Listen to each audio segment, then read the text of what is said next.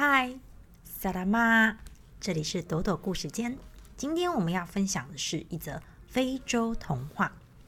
这是一则与朱基还有凯门鳄有关的故事。朱基、拉康加和凯门鳄、拉芒巴是一对好朋友，他们经常呢约在河边见面，一边洗澡一边聊天。朱基、拉康加的话题呢总是离不开森林。他总会说，森林里有很多的清泉，有各式各样的花草，还有漂亮无比的动物。他描述起来森林的模样，绘声绘影，形象生动。有一天呢，朱基一边洗澡一边告诉凯蒙鳄：“嘎嘎嘎嘎嘎嘎嘎嘎，森林中的树粗的几个人也抱不过来，它们笔直的往上生长，就好像要去拜访太阳一样。嘎嘎嘎嘎嘎嘎，森林中的野藤也长得很茂密。”从树上垂下来，就像是一挂挂的帘子，想要通过去很不容易的。嘎嘎嘎嘎嘎嘎嘎！拉蒙巴却懒洋洋地说：“哇，这些我都听腻了。我现在最想要听的是关于猴子的故事。”于是呢，拉康加就介绍说。森林里的猴子全身的毛都很软，像丝绒一样。它们的尾巴长长的，可以卷起来。它们的动作都很敏捷，嘎嘎嘎嘎嘎嘎嘎。刚刚还在树上跳来跳去，一眨眼便不知道跑到哪里去了。现在轮到拉芒巴讲他在水中所见所闻啦。他说：“啊，我一直住在石岩的下面一个阴暗的洞里。”洞口很隐秘，洞中有一座圆形的房子，里面全是宝贝啊！到洞里去要经过一条长长的走廊，快到圆形的房间那一段路的走廊呢，地势就比较高。朱吉就问啦：“嘎嘎嘎嘎嘎嘎嘎，这是为什么呢？”凯文鳄回答说：“当然是为了不让水灌进去啊，这样洞里面有空气。”我就可以多待一些时候，可以躲避危险，也可以思考问题。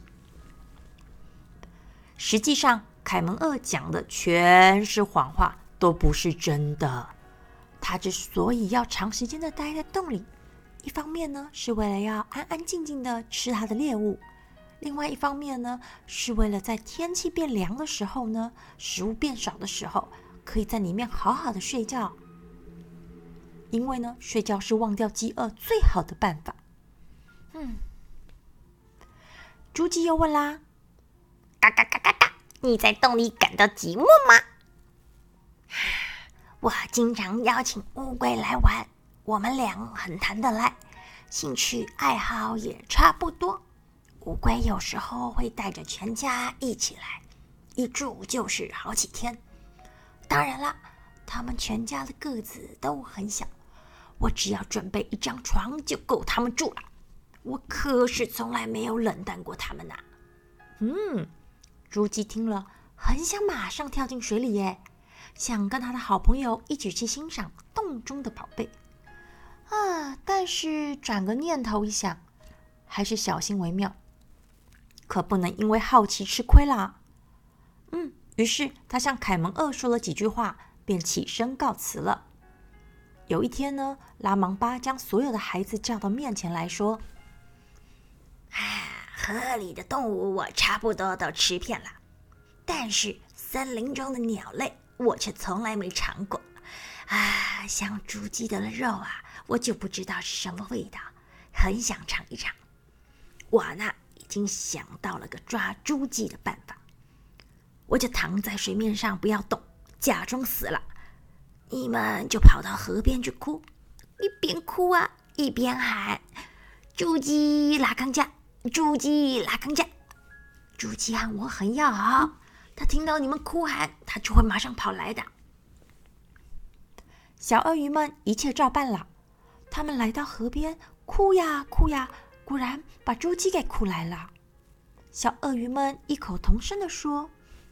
啊啊我们的父亲去世了，我们恳求你来参加他的葬礼吧。哼哼，这是父亲临死前的遗言。哼哼，今天晚上我们要把他抬到这来，您就在这儿为他哭几声吧。嗯嗯。这时，拉芒巴挺直挺挺的躺在水面上啊，就像一截在水面上漂浮的树干。嗯。做事情一向小心谨慎的朱姬，并没有上当哦。他左看右瞧，嘿，总觉得小鳄鱼们哭的不是那么自然。照道理说啊，凯门鳄是不会流那么多眼泪的。不过朱姬表面上还是装出很悲痛的样子，答应晚上会带他的孩子们一起来参加丧礼，然后他就走了。小鳄鱼们高高兴兴的跑去告诉父亲。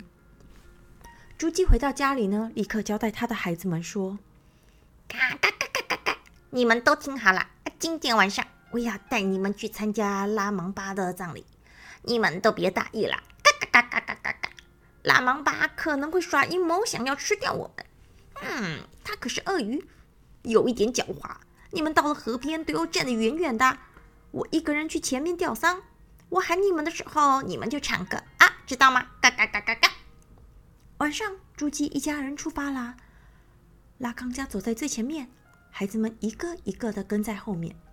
这时，凯门鳄一家已经在河边等了。拉妈妈躺在地上，小鳄鱼们围绕着他。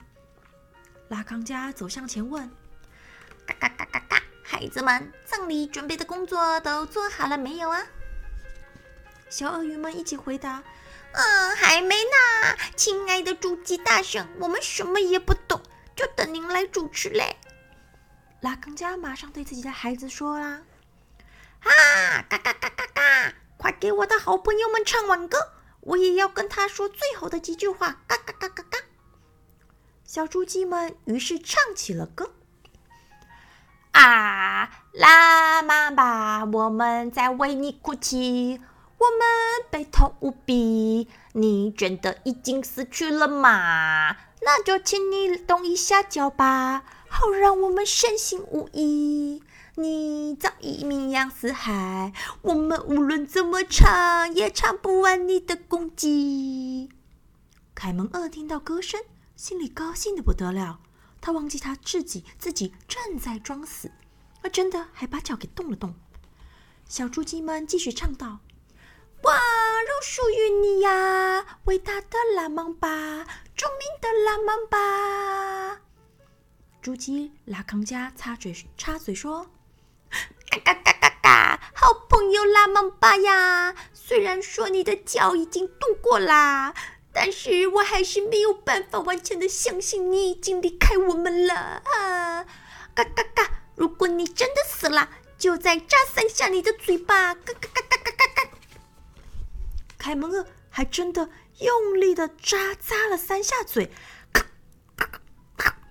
小猪鸡们要接着唱：“哇，肉属于你呀，伟大的拉芒巴，著名的拉芒巴。”拉康家又插嘴说：“嘎嘎嘎，好朋友拉芒巴呀，我们现在有点相信你去世啦。不过我听说鳄鱼死后的眼睛是睁开的，你也睁开眼吧。”拉芒巴真的就睁开了他那一对小小的眼睛，他看了朱姬一眼，心里想着：“啊，等一会儿我就要把它吃掉啦！啊，等一下一结束，你就到我的肚子里来了。”咳咳咳咳咳。朱姬拉康家又继续说：“嘎嘎嘎嘎，好朋友拉芒巴呀，你能把脸扭扭过去吗？哎呀，如果你能的话，嘎嘎嘎嘎嘎。”我们就完全相信你真的死啦！凯门鳄把脸给扭了过去，朱姬趁这个机会带着孩子们赶快飞走。他们一边飞一边笑，嘎嘎嘎嘎嘎嘎嘎嘎嘎嘎嘎，笑声在空中回荡不已。凯门鳄这才明白他上当了，气得将小鳄鱼们一个个的拽进洞里，然后大骂一顿，就说：“啊！”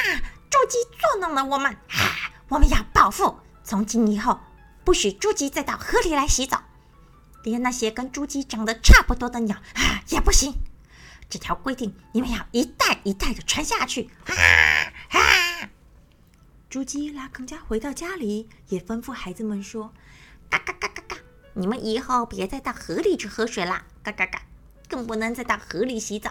要洗澡呢，就在沙土里洗；要喝水，就喝草上的露水。”从此以后，猪鸡和凯门鳄断绝了他们的朋友关系，直到现在。不但是猪鸡，连所有的鸟类也都不去河边洗澡。要洗澡，他们就在沙土里打几个滚。不过，猪鸡有时候也会飞过河流的上空，一边飞一边叫，嘎嘎嘎嘎嘎嘎嘎嘎嘎，好像在嘲笑凯门鳄。每当这时候，河里的鳄鱼便会把它的头露出水面，气得难看的鼻子直直喘气，哼哼哼。好啦，我们今天的故事就到这里了。嗯。今天的这个故事呢，我没有很喜欢这两个朋友诶，怎么办？因为好朋友是不会想要把对方吃掉的。嗯，小朋友你觉得呢？朵朵你喜欢吗？就这样喽，我们下次再相会吧，拜拜。